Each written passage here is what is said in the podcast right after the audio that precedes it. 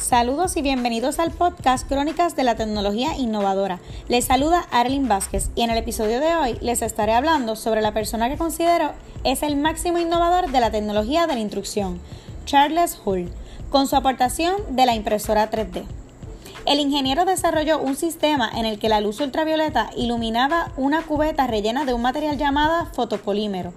Este tipo de material cambia de líquido su estado natural a sólido cuando recibe la luz.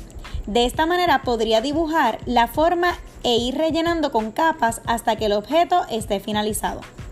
Entre sus beneficios en la implementación en la educación están fomenta la creatividad y la capacidad de resolver problemas, el materializar las ideas con objetos reales, genera más participación, captan el interés de los estudiantes al aprender mediante la práctica y al ver el resultado final, facilita la tarea docente, al permitir trasladar a un escenario real los conceptos que son difíciles de explicar.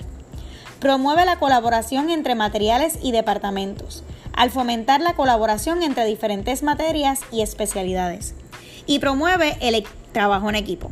Su costo de adquisición y mantenimiento son accesibles. Considero que las instituciones educativas deben involucrarse para preparar a los estudiantes para el futuro. Estas impresoras son muy beneficiosas para los estudiantes en todos los niveles educativos. Estoy segura que esta tecnología continuará evolucionándose. Espero que la información brindada haya sido de su agrado y puedan aplicar lo aprendido. Nos vemos en el próximo episodio.